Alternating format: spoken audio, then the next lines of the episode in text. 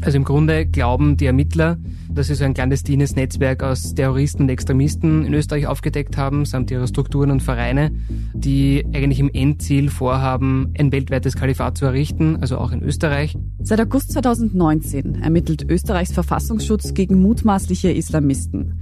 Knapp 100 Personen und Vereine, die angeblich der Muslimbruderschaft nahestehen, werden über Monate abgehört und überwacht.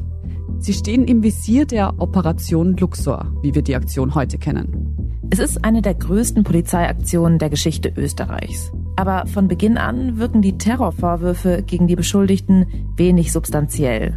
Man hat immer das Gefühl, man hat eigentlich so ein bisschen auf Zufallstreffer gehofft, sobald man einfach die Türen aufgetreten hat. Weil mir kommt vor, davor hatte man eigentlich nicht wahnsinnig viel. Es ist einfach nicht das große terroristische Problem, das wir haben auf der Welt, die Muslimbruderschaft. Und auch in den USA ist sie keine Terrororganisation. In derselben Zeit bereitet ein vorbestrafter Islamist in Wien ein Attentat vor. Im Frühjahr 2020 beginnt er eigentlich sehr schnell nach der Haftentlassung damit, sich für eine Waffe zu interessieren oder will unbedingt eine Waffe kaufen. Aber die Behörden bekommen lange nichts davon mit, dass sich der Mann radikalisiert. Es stand eigentlich alles nur noch spitz auf Kopf für diese Hausdurchsuchungen. Jeder war einfach damit beschäftigt im Verfassungsschutz oder sehr, sehr große Teile und man hat eigentlich nichts anderes mehr im Kopf gehabt. Alle Augen im Verfassungsschutz sind auf die Operation Luxor gerichtet und auf den Höhepunkt der Ermittlungen. Eine Razzia in vier Bundesländern, an 60 Orten gleichzeitig. Doch bevor die Hausdurchsuchungen starten, passiert etwas. Wir müssen an dieser Stelle den Film leider unterbrechen, weil uns vor wenigen Minuten ganz aktuelle Meldungen von einem möglichen Anschlag in der Wiener Innenstadt erreicht haben. Mehrere Personen sind verletzt, das meldet die Polizei Wien via Twitter. Der Islamist, der seinen Anschlag über Monate geplant hat, schreitet zur Tat. Am 2. November 2020 läuft er mit einem Sturmgewehr durch die Wiener Innenstadt und tötet willkürlich vier Menschen. Panic on the streets of Vienna. The shooting began around 8 p.m. Armed police quickly flooded the city center. Der Schütze wurde bei einem Schusswechsel mit der Polizei getötet. Der Attentäter war ein Sympathisant der Terrormiliz IS. Ich bin Lucia Heisterkamp vom Spiegel. Und ich bin Margit Ehrenhöfer vom Standard. In dieser Folge von Inside Austria schauen wir uns an, wie es nach dem Terroranschlag in Wien mit der Operation Luxor weitergeht. Wir rekonstruieren die Hausdurchsuchungen und zeigen, was mit den Verdächtigen der Operation passiert. Wir blicken auf die Bilanz der Ermittlungen nach zwei Jahren. Und wir wollen wissen, warum heute niemand mehr in der Politik über die Operation Luxor sprechen will.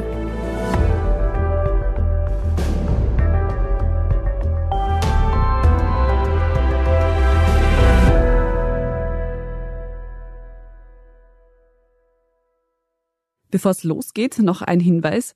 Das ist bereits die zweite Folge, in der wir uns mit der Operation Luxor beschäftigen.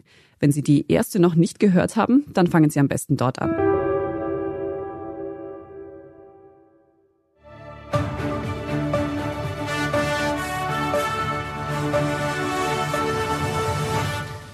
Herzlich willkommen, meine Damen und Herren. Ich begrüße Sie zu einer ZIP-Spezial zu weiteren Entwicklungen in der Terrorbekämpfung in Österreich. Es ist der 9. November 2020. Eine Woche ist es her, dass der Attentäter in Wien vier Menschen getötet hat. Die Sondersendungen dazu sind gerade noch über die Bildschirme geflimmert.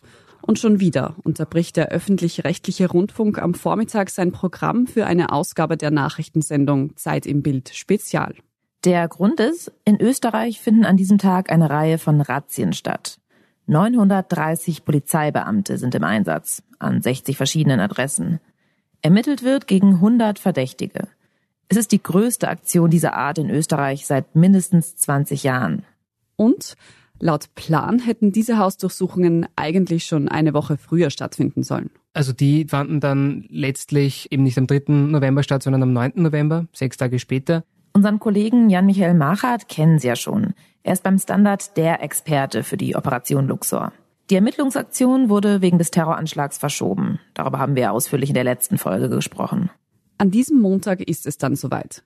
Für die Aktion werden Beamte aus ganz Österreich herangezogen. Über ein Jahr ist bis dahin ermittelt worden. Das Ziel ist klar. Mutmaßliche Terrorzellen im Umkreis der Muslimbruderschaft im Land sollen aufgedeckt werden.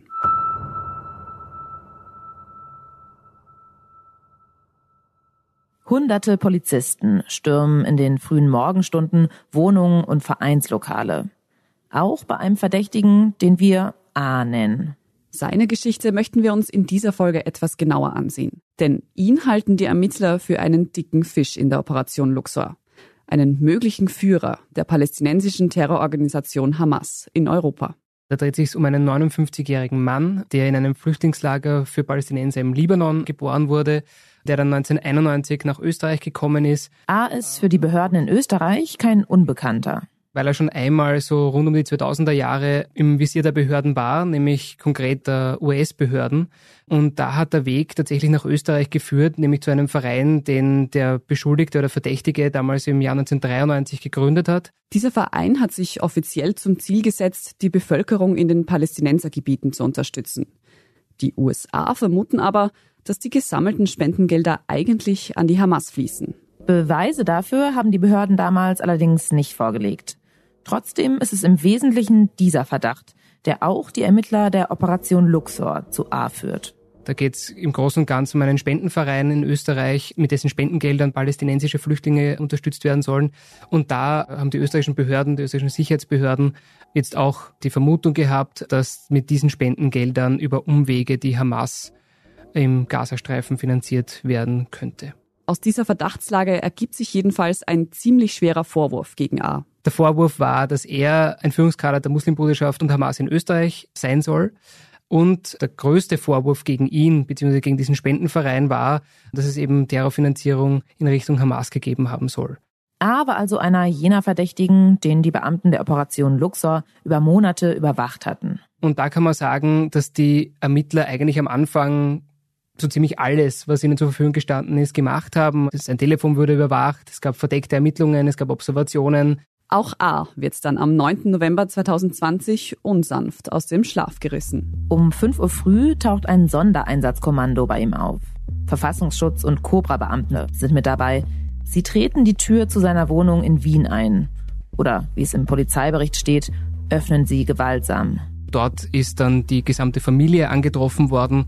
Und was wir dem Polizeiprotokoll auch entnehmen können, ist, dass er sozusagen beim Eintreten der Cobra und der Polizei, wie es da drinnen steht, von einem vermummten Polizisten mit der Hand auf den Hinterkopf geschlagen wurde. A wird laut Polizeiprotokoll nicht verletzt. Doch der Zwischenfall zeigt, die Beamten gehen bei den Razzien nicht gerade zimperlich vor. Also da war schon für die Leute, also für die Beamten, Gefahr im Verzug, weil man hat sie mit mutmaßlichen Terroristen zu tun gehabt oder man hat damals noch geglaubt, dass es mutmaßliche Terroristen sind. Und da merkt man schon, dass das Einschreiten durchaus in den Fällen auch martialisch war. A's Tochter versucht, einen Anwalt anzurufen, erreicht ihn aber nicht. In den folgenden Stunden wird die gesamte Wohnung der Familie auf den Kopf gestellt. Und die Beamten nehmen so einiges an vermeintlichen Beweismitteln mit. Also laut Übersichtsbericht der Ermittler sind sichergestellt worden 14 Mobiltelefone, vier Notebooks, 6.100 Euro, eine Smartwatch, drei Tablets, eine Speicherkarte, 24 USB-Sticks, vier externe Festplatten und zwei SIM-Karten. Doch die Beamten wollen bei den Razzien nicht nur verdächtige Gegenstände einsammeln. Sie wollen auch Informationen von A direkt. Es ist eigentlich ein riesengroßer Fragenkatalog da gewesen, also wirklich ein seitenlanger Fragenkatalog mit allerlei unterschiedlichen Fragen, ob das jetzt den Glauben betroffen hat oder die Zugehörigkeit zur Muslimbruderschaft oder ob man andere Personen kennt. Die Razzien an diesem Tag dauern unterm Strich nur ein paar Stunden. Doch in dieser kurzen Zeit kommt ein riesiger Berg an Informationen und vermeintlichem Beweismaterial zusammen. Es sind Terabyte an möglichen Hinweisen, die jetzt ausgewertet werden müssen und die die Ermittler bis heute beschäftigen.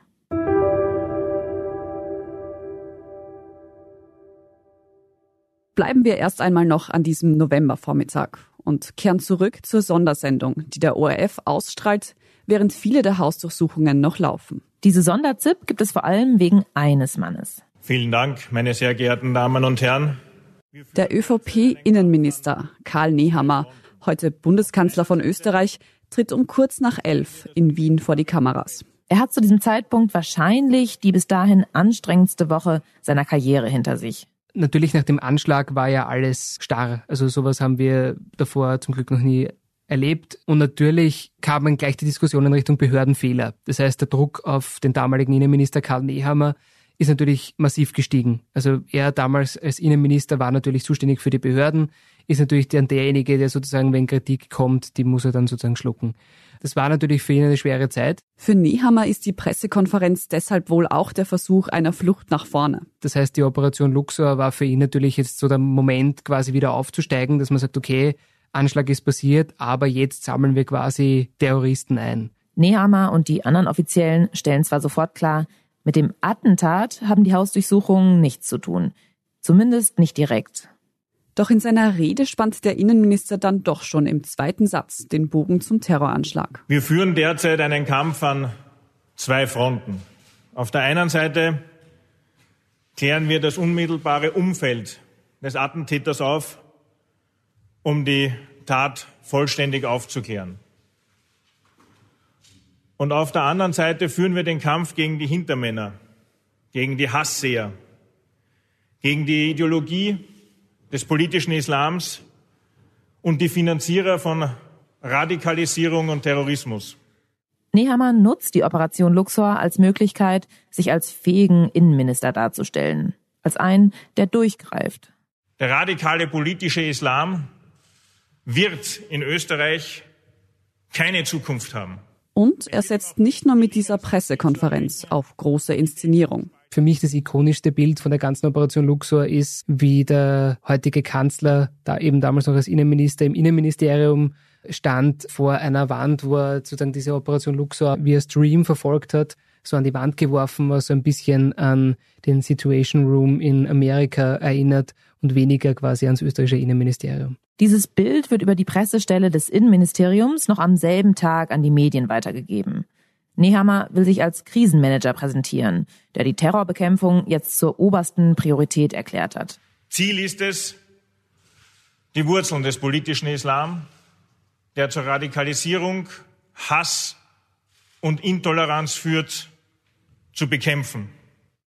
Man kann das aus Nehammers Sicht durchaus nachvollziehen. Ein Terrorist erschießt vier Menschen. Die Bevölkerung ist verunsichert. Die Behörden stehen in der Kritik. Und dann gibt es da eine schon lang vorbereitete Aktion, die genau die Terrorgefahr ins Auge fasst. Womöglich wollte Nehammer nicht bloß sein Image retten. Vielleicht ging es ihm genauso darum, die Bevölkerung zu beruhigen, zu zeigen, wir sind da, wir tun was. Doch eins hat Karl Nehammer damals offenbar nicht bedacht. Was, wenn die Operation Luxor scheitert? Also ich kann mich noch erinnern, wie wir die Hausdurchsuchungsanordnungen damals bekommen haben, die ja auch schon seitenweise sind und wo ja auch die Abhörprotokolle dann drinnen stehen und wir uns damals gedacht haben, strafrechtlich bin ich mir jetzt nicht ganz sicher, wohin die Reise da geht. Seit den Razzien im November 2020 sind jetzt mehr als zwei Jahre vergangen. Und schon damals hat sich unser Kollege Jan Machat gefragt, was man den Verdächtigen der Operation eigentlich nachweisen will. Denn die Indizienlage, also die konkreten Hinweise darauf, dass die Beschuldigten tatsächlich Terroristen sind oder zumindest Terrorgruppen finanziell unterstützen, die war von Anfang an sehr, sehr dünn.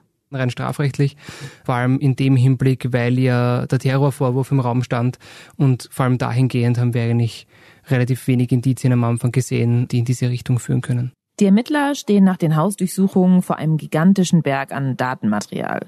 Sie durchsuchen hunderte beschlagnahmte Speicherkarten, Handys, Laptops, arbeiten sich durch die Protokolle der abgehörten Telefone, durchforsten Rechnungen und Überweisungen auf der Suche nach Geldströmen, die von Österreich an Terrorgruppen im Ausland geflossen sind. Und tatsächlich, sie finden Material, das Verbindungen zur palästinensischen Terrorgruppe Hamas zeigt. Da gibt es zum Beispiel einen Geistlichen, der regelmäßig in einer Moschee im zweiten Wiener Bezirk predigt. In seinen Reden spricht er davon, dass die Hamas ein Vorbild für Muslime weltweit sei oder er verherrlicht den Tod im Einsatz für die Religion. Bei anderen Verdächtigen finden die Behörden Handybilder, auf denen die Verdächtigen zusammen mit dem Führer der Hamas zu sehen sind. Wenn man sich die Ermittlungsakten durchliest und wenn man sich die Personen anschaut, es gibt Leute, die wahrscheinlich eine Sympathie für die Hamas hegen. Manche mehr, manche weniger. Nur die Bilder beweisen nicht, dass die Verdächtigen tatsächlich selbst Teil der Terrorgruppe sind. Also es mag vielleicht Leute geben, wo man schon merkt, dass der, der Draht Richtung Hamas da ist, aber denen man trotzdem jetzt nicht nachweisen kann, dass sie Geld transferiert haben, dass sie so eine unmittelbare Nähe haben, dass sie wirklich zum Beispiel jetzt an Anschlägen beteiligt sind oder dass sie in der Organisation dieser Terrororganisation beteiligt sind zum Beispiel. Stichhaltige Beweise gegen die Beschuldigten fehlen. Und das zieht sich immer weiter durch die Ermittlungen. Schließlich werden die ersten Verfahren eingestellt. Ende 2021, also etwas über ein Jahr nach den Razzien, ist auch der erste größere Fall dabei. Den Verdächtigen kann schlicht und einfach nichts nachgewiesen werden. Wo es dann geheißen hat, ihr könnt einfach nicht pauschal Personen als Terroristen bezeichnen, wenn ihr es nicht herleiten könnt. Der große Schlag gegen den politischen Islam droht zu einer Luftnummer zu werden. Die Ermittler brauchen dringend einen Erfolg, den sie vorzeigen können. Und es gibt unter den Verdächtigen noch einen richtig großen Fisch. Der mutmaßliche Kopf der Muslimbruderschaft und Hamas in Österreich. Und damit sind wir wieder bei der Hausdurchsuchung und bei A. Wenn Sie bei A etwas Handfestes finden, dann könnte die Operation doch noch ein Erfolg werden. Den Anführer einer Terrorgruppe festzusetzen, das wäre ohne Zweifel ein großer Schlag gegen den Islamismus. Die 14 Mobiltelefone, vier Notebooks, drei Tablets, die Smartwatch, Speicherkarte, 24 USB-Sticks, die vier externen Festplatten und zwei SIM-Karten. Das alles wird minutiös untersucht. Das Material, das bei A gefunden wurde, findet man heute in den Akten. Und einiges davon hat es wirklich in sich. Also wenn man sich die Bilder anschaut, ich meine, da sieht man irgendwie brennende Leichen und keine Ahnung, irgendwelche toten Kinder und so weiter, also klassische Hamas-Propaganda, ja. Das Material lässt vermuten, was für ein krudes, antisemitisches Weltbild A vertritt. Es gibt ein Foto, auf dem Adolf Hitler glorifiziert wird, eine antisemitische Karikatur, Bilder von Treffen der Hamas. Und es dürfte auch Finanzströme zu zwielichtigen Organisationen und Vereinen gegeben haben, von denen die Ermittler angenommen haben, dass es eben terroristische Vereine sein können oder eben über Umwege die Hamas finanziert worden sein könnte. Doch es fehlt der eindeutige Beweis, um A selbst Terrorismus oder Terrorfinanzierung nachzuweisen. Juristische Erkenntnisse der Operation Lux in Bezug auf Beschuldigte legen nahe, dass es nicht automatisch so ist, wenn ich mich mit jemandem wo aufhalte, dass ich automatisch Hamas-Terrorist bin oder wenn ich Hamas-Propagandamaterial auf Datenträgern besitze, heißt es eben auch noch nicht automatisch aus Sicht dieser Erkenntnisse, dass ich ein Hamas-Terrorist bin und ebenso konnte man ihm das nicht nachweisen, sozusagen, ob er das Propagandamaterial verschickt hat oder nur für sich besessen hat. Zwei Jahre nach der Großrazzia müssen die Ermittler sich eingestehen, auch gegen A, den angeblichen Anführer der Muslimbrüder in Österreich, haben sie nichts in der Hand, das den Terrorverdacht erhärtet. Am 16. Februar 2023 wird das Verfahren gegen A eingestellt.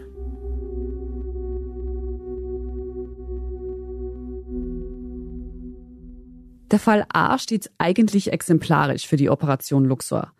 Von den knapp 100 Verfahren gegen Personen oder Vereine wurden mittlerweile 31 eingestellt. Mehr als dreieinhalb Jahre sind inzwischen vergangen, seit eine der größten Polizeiaktionen in der Geschichte des Landes gestartet ist. Es ist nie jemand verhaftet worden, es gibt bis heute keine Anklage. Es gibt eigentlich nur einen Ermittlungsakt, der immer weiter anwächst, aber man nicht so recht weiß, wohin die Reise eigentlich wirklich geht. Und nicht nur das. Neun der Beschuldigten haben im Nachhinein Beschwerde gegen die Razzia eingelegt. Und in allen Fällen hat das Oberlandesgericht diese für rechtswidrig erklärt, weil die Beweislage nicht ausreichend gewesen sei, um die jeweilige Hausdurchsuchung durchzuführen. Die Operation Luxor läuft offiziell noch immer. Aber nachdem jetzt auch das Verfahren gegen A eingestellt wurde, den angeblichen Kopf der Muslimbruderschaft, hält es unser Kollege für immer unwahrscheinlicher, dass die Beamten noch irgendetwas finden, das strafrechtlich relevant ist und im Zusammenhang mit Terrorismus steht wenn es beginnt oben zu bröckeln, glaube ich, schaut es für die Ermittlungen momentan relativ schlecht aus.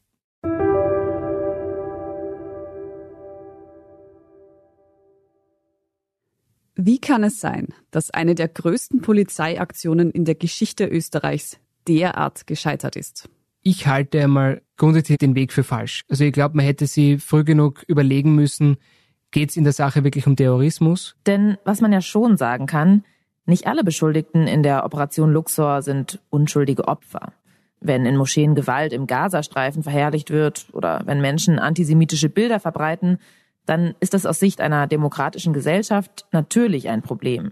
Das zeigen die Ermittlungsakten auch. Also das ist halt dann eben keine strafrechtliche Geschichte, sondern eben eine gesellschaftspolitische, wo man sich grundsätzlich die Frage stellen muss, wie man halt mit gewissen Strömungen umgeht. Vielleicht könnte das ein oder andere sogar strafrechtlich relevant sein. Wenn jemand Bilder von Adolf Hitler verbreitet, dann fällt das womöglich unter das Verbotsgesetz. Nur Terrorismus oder Terrorfinanzierung nachzuweisen, Das ist dann schon nochmal ein ganz anderes Kaliber. Das Problem ist dann, glaube ich, dass wir in Österreich so ein bisschen haben, das merkt man auch dem Akt an, wir haben zu wenig Leute in den Behörden sitzen, die sich mit diesen Phänomenen wirklich auskennen und beschäftigen. Soll heißen, zu wenig Expertinnen, die sich mit dem politischen Islam auskennen, die verschiedene islamistische Strömungen differenzieren können. Also man kann nicht sagen, jeder Muslimbruder und jeder Sympathisant der Muslimbruderschaft auf dem Erdball ist zeitgleich ein Terrorist oder automatisch ein Terrorist. Und ich glaube, das war relativ bald nach den Razzien der erste Herbeschlag für diese, für diese Operation, weil das natürlich eigentlich das zentrale Momentum ist. Wir jagen Terroristen. Aber es fehlt den Behörden offenbar nicht einfach nur an Expertise beim Thema Islamismus, sondern ganz einfach auch an Ressourcen für Ermittlungen in einer derartigen Größenordnung. Ein Beispiel. Vor kurzem tauchte in den Akten zur Operation Luxor ein Antrag auf, in dem es heißt, die Ermittler hätten inzwischen 200 Terabyte an Daten gesammelt. Und diese Daten müssen jetzt ausgewertet werden. Schaut man jetzt auf vergleichbare Ermittlungsverfahren, zeigt sich, allein diese riesige Datenmenge auszuwerten, würde Jahre dauern. Und man hat ja auch da, da merkt man auch wieder, wie schlecht sie vorbereitet waren. Man hat dann nach Arabisch-Dolmetschern gerufen. Zwei Jahre danach, wo man sich schon die Frage stellt, liebe Leute, ich meine, ihr wisst schon sozusagen, es geht um die Muslimbruderschaft, dass Arabisch sozusagen jetzt ein Thema sein könnte. Insgesamt, sagt unser Kollege Jan Machert, wirkt es in den Akten oft so, als seien die Beamten durch die schiere Größe der Operation völlig überfordert. Sowohl in den Ermittlungsbehörden als auch in der Justiz. Man merkt es einfach auch anhand dessen, dass Entscheidungen ewig lange dauern. Das heißt, wenn man einen Einstellungsantrag einbringt, dauert es Monate, bis der mal beantwortet wird. Das heißt, die Justiz hat diese Ressourcen nicht. Blicken wir nochmal zurück auf die ereignisreichen Wochen im Spätherbst 2020 und den Terroranschlag in Wien vom 2. November. Während die Operation Luxor auf Hochtouren lief, konnte ein vorbestrafter Dschihadist seinen Anschlag planen. Und während knapp 100 mutmaßliche Anhänger der Muslimbrüderschaft über Monate überwacht wurden, lief der spätere Attentäter unbehelligt durch Wiens Straßen. Die große Frage, die wir uns stellen, haben die ressourcenfressenden Ermittlungen gegen mutmaßliche Terroristen, gegen die man nie handfeste Beweise hatte, dazu geführt, dass die Behörden den tatsächlichen Attentäter übersehen haben? Ist die Operation Luxor schuld daran, dass ein Terrorist nicht gestoppt wurde? Also Schuld, Schuld würde ich jetzt nicht unbedingt sagen. Ich glaube, es war ein Teil davon. Wenn man auf den Terroranschlag zurückgeht, ich glaube, es hätte viele Momente gegeben, wo man sagen hätte können, dass man den Attentäter noch abbremst. Doch all das ist nicht passiert. Der spätere Attentäter konnte eine Waffe und Munition kaufen, konnte an einem internationalen Dschihadistentreffen teilnehmen und wurde erst Monate danach als extrem gefährlich eingestuft. Ich glaube, die Operation Luxor hat sicherlich auch dazu beigetragen, dass einfach Ressourcen gefehlt haben. Jetzt nicht nur auf den Attentäter sozusagen, sondern ganz grundsätzlich, was eben Observationen und so weiter angeht. Das glaube ich schon. Alle Augen der VerfassungsschützerInnen waren offenbar auf die mutmaßlichen Anhänger der Muslimbruderschaft gerichtet, von denen keinem einzigen nachgewiesen wurde, dass er mit Terrorismus in Verbindung steht.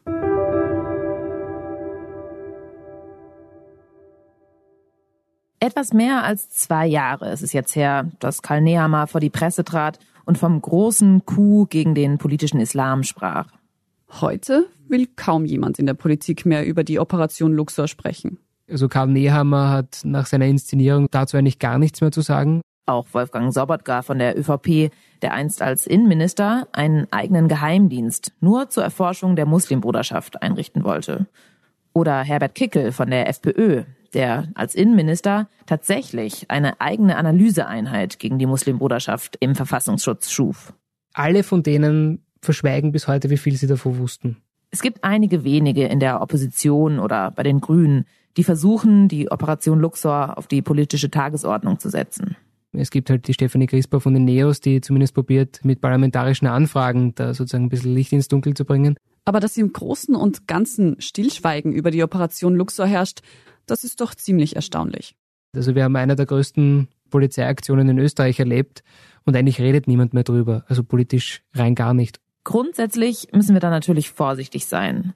Denn Ermittlungsaktionen werden ja nicht von der Politik eingeleitet, sondern von Behörden. Es ist sehr unwahrscheinlich, dass da ein Politiker oder eine Politikerin zu Ermittlern oder Justizbehörden geht und sagt, dieses Phänomen, diese Gruppierung, das schauen wir uns jetzt genauer an. Trotzdem war die Operation Luxor von Beginn an politisch gefärbt. Was ich schon glaube, ist, dass der politische Diskurs da eine Rolle spielt. Also gerade wenn man sich so die Zeit anschaut, so türkisblau, hat ja auch immer propagiert, sich den sogenannten politischen Islam genauer anschauen zu wollen. Und wenn man die Bilanz der Operation Luxor betrachtet, dann stellt sich natürlich schon die Frage, wer dafür politisch die Verantwortung trägt. Was der Politik allerdings in die Hände spielt, die Operation Luxor ist so komplex mit den unzähligen Strängen und Verfahren, den Massen an Material, dass viele Menschen gar nicht durchblicken, was da genau passiert ist. Also wenn man mit Leuten über die Operation Luxor spricht, muss man immer ganz, ganz, ganz, ganz früh anfangen, damit überhaupt irgendjemand noch einen Bezugspunkt dazu hat. Und ich glaube, das ist das Glück der Beteiligten von damals, dass es eigentlich niemanden wirklich interessiert. Dabei haben die Verfahren für die Beschuldigten natürlich reale Konsequenzen. Da ist zum Beispiel der Fall von Osama Abu el-Hosna, ein gebürtiger Palästinenser, der in Österreich lebt. Er wurde nach dem Attentat in der Wiener Innenstadt als Held der Terrornacht gefeiert. Er hatte einen angeschossenen Polizisten aus dem Gefahrenbereich gebracht und ihm so das Leben gerettet. Aber Osama Abu el-Hosna war auch einer der Verdächtigen in der Operation Luxor. Auch sein Verfahren wurde eingestellt, weil es laut dem zuständigen Landesgericht Graz keine konkreten Beweismittel gibt. Und trotzdem wurde sein Antrag auf eine österreichische Staatsbürgerschaft abgelehnt. Und auch in der muslimischen Community in Österreich insgesamt hat die Operation vermutlich Schaden angerichtet, weil Muslime teilweise unter Generalverdacht gestellt wurden. So wurde zum Beispiel im Rahmen der Razzien auch eine Stiftung durchsucht, die sich nach eigenen Angaben für den Dialog der Kulturen einsetzt. Auch gegen sie wurde das Verfahren inzwischen fallen gelassen und die Hausdurchsuchung im Nachhinein für rechtswidrig erklärt. Was für die Stiftung trotzdem bleibt, ist ein massiver Reputationsschaden. Obwohl in der Politik eigentlich niemand mehr über die Operation Luxor spricht und obwohl die Bilanz bisher so vernichtend ist, laufen die Ermittlungen noch immer. Die Staatsanwaltschaft Graz hält daran fest, man ermittelt da einfach einmal weiter, betont das auch immer wieder. Ich glaube nur, man wird sich irgendwann einmal die Frage stellen müssen, auch wenn man mit ehemaligen Staatsanwältinnen und Staatsanwälten spricht, kann das so weitergehen? Wenn es so weitergeht, dann werden sich die Verfahren laut unserem Kollegen vermutlich noch über Jahre ziehen. Dabei stellt sich nicht nur die Frage, was da an Ressourcen verwendet wird, die vielleicht an anderer Stelle fehlen. Was die Operation Luxor auch zeigt, wie schnell Menschen in den Verdacht geraten, Terroristen zu sein. Wie schnell das Terrordelikt da ist, wie schnell Türen eingetreten werden, wie schnell so eine Aktion mit relativ wenig in der Hand gestartet werden kann. Und das könnte in Zukunft womöglich nicht nur im Zusammenhang mit mutmaßlichen Islamisten relevant werden so die Wortwahl jetzt in Bezug auf die Klimakleber zum Beispiel, die man auch immer Klimaterroristen nennt oder die immer wieder mal Klima-RAF genannt werden, kann man sich schon die Frage stellen, ob das vielleicht auch einmal die Klimademonstrantinnen und Klimademonstranten treffen kann. Aber ist es wirklich möglich, dass sich ein Vorgang wie der der Operation Luxor noch einmal so wiederholt? Ist es denkbar, dass sich ein potenzieller Attentäter nochmal vor den Augen des Verfassungsschutzes radikalisiert und sich die Behörden nochmal in der Beschattung von Verdächtigen verrennen, denen am Ende nichts nachgewiesen werden kann? Immerhin wurde der Verfassungsschutz in Österreich Ende 2021 aufgelöst und komplett neu aufgestellt. Und in der neuen Behörde soll vieles anders laufen als im alten BVT. Ich meine, ich habe das Gefühl, dass der Verfassungsschutzchef Omar Hadjavi Birchner, dass der schon sehr genau drauf schaut, dass der Expertise aufgebaut wird, auch weil er selber sehr viel Expertise angehäuft hat inzwischen. Also ich glaube schon, dass der aus der Behörde mehr machen möchte und dass die DSN-Reform, also die Direktion für Staatsschutz und Nachrichtendienst, das ehemalige BVD, dass er schon eine Behörde daraus machen will, die eben genau das schafft. Ein Problem, das allerdings geblieben ist, dass die Behörden ressourcenmäßig einfach würde ich sagen, schlecht ausgestattet sind. Also, dass man eigentlich immer wieder hört vom Verfassungsschutz, dass man beispielsweise radikale Moscheen nur stichprobenartig observieren kann, dass man, sag ich jetzt einmal, auch jeden Dschihadisten, die ja wirklich eine Gefahr sind in Österreich, davon gibt es ja 50 bis 60 in Österreich, die Hochrisikogefährder sind, dass man die nicht durchgängig im Blick haben kann, also nicht 24-7 sozusagen. Und natürlich, egal wie viele Ressourcen in die Überwachung potenzieller Gefährder gesteckt werden, eine hundertprozentige Sicherheit, ein Attentat zu verhindern, die kann man selbst bei den höchsten Sicherheitsauflagen niemals geben. Die Operation Luxor war und ist eine der größten Polizeiaktionen Österreichs. Sie hat in einer Zeit begonnen, in der der politische Islam im türkis-blau regierten Österreich als das große Problem der Zeit angesehen wurde. Luxor sollte ein Prestigeerfolg gegen islamistischen Terror in Österreich werden. Doch kein einziger Verdächtiger wurde bisher festgenommen, keine Anklage erhoben. Rückblickend betrachtet wirkt es, als hätten sich die Ermittler verrannt. Dass parallel ein vorbestrafter Islamist einen Terroranschlag planen und durchführen konnte, ist nicht ihre Schuld. Aber die Mission Luxor hat unbestritten viele Ressourcen gebraucht, die an anderen Stellen gefehlt haben. Wenn über Jahre so viel Aufwand, Zeit und Geld in Ermittlungen fließt, bleibt am Ende ein schiefes Bild, wenn so gar nichts herauskommt. Und das wegen fehlender Expertise, Schlampereien und Behördenfehlern. Das ist auch deshalb bedenklich, weil die Operation Luxor ja tatsächlich ein zum Teil reaktionäres Milieu ins Auge fasst. Die Akten legen nahe, dass es in Österreich schon vereinzelt Gruppierungen gibt, die Sympathien für Terrorgruppen hegen und in denen ein massiver Antisemitismus verbreitet ist. Der Terrorverdacht war laut bisherigem Stand der Ermittlungen aber einfach viel zu hoch gegriffen. Auf dem strafrechtlichen Weg ist es der Operation Luxor jedenfalls nicht gelungen, potenzielle Gefährder aus dem Verkehr zu ziehen. Doch vielleicht ist genau das etwas, das Österreich aus diesem Fall lernen kann. Es braucht auch noch andere Wege als das Strafrecht, um mutmaßlich radikal-islamistische Strömungen zu unterbinden. Denn die können eine demokratische Gesellschaft auch herausfordern, bevor Schüsse fallen. Inside Austria hören Sie auf allen gängigen Podcast-Plattformen, auf der Standard.at und auf spiegel.de. Wenn Ihnen unser Podcast gefällt, folgen Sie uns doch und lassen Sie uns ein paar Sterne da. Kritik, Feedback oder Vorschläge zum Podcast wie immer gerne an insideaustria.spiegel.de oder an podcast.derstandard.at. Unsere journalistische Arbeit können Sie am besten mit einem Abonnement unterstützen. Und unsere Hörerinnen und Hörer können mit dem Rabattcode Standard drei Monate lang für 30 Euro das Angebot von Spiegel Plus testen und dabei 50 Prozent sparen. Alle Infos dazu finden Sie auf spiegel.de slash der Standard. Alle Links und Infos stehen wie immer auch in den Show Notes zu dieser Folge. Danke fürs Zuhören und allen, die auch hinter den Kulissen an diesem Podcast mitwirken. Das waren diesmal vor allem Antonia Raut, Scholt Wilhelm, Ole Reismann und Christoph Grubitz. Ich bin Lucia Heisterkamp. Ich bin Margit Ehrenhöfer. Wir sagen Tschüss und Baba.